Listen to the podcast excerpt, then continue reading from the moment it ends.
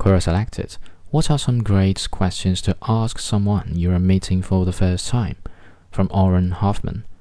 Too many people ask questions they already know the answer to. There is no sense doing that. The main goal of asking questions is to expand your knowledge and, in the process, giving the person you are asking the question a chance to shine by sharing valuable knowledge. Also, no need asking questions you do not care a great deal to know the answer to.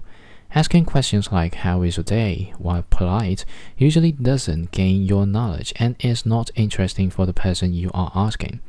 Same goes with how is the weather or did you see the ball game last week? Those types of questions just invoke small talk. It is generally the reasons why cocktail parties can be so dull and uninteresting. Your job is to try to make your experiences valuable and interesting. If you meet someone from Brazil, don't ask them about the weather in Rio. You likely already know that it is gorgeous.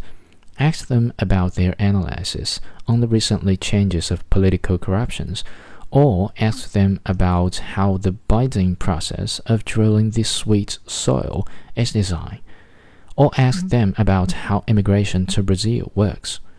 When you meet someone you do not know or seem mm. someone you have known for 20 years, ask them mm. something that first you do not know, second you want to know, and third the person likely has a good answer to.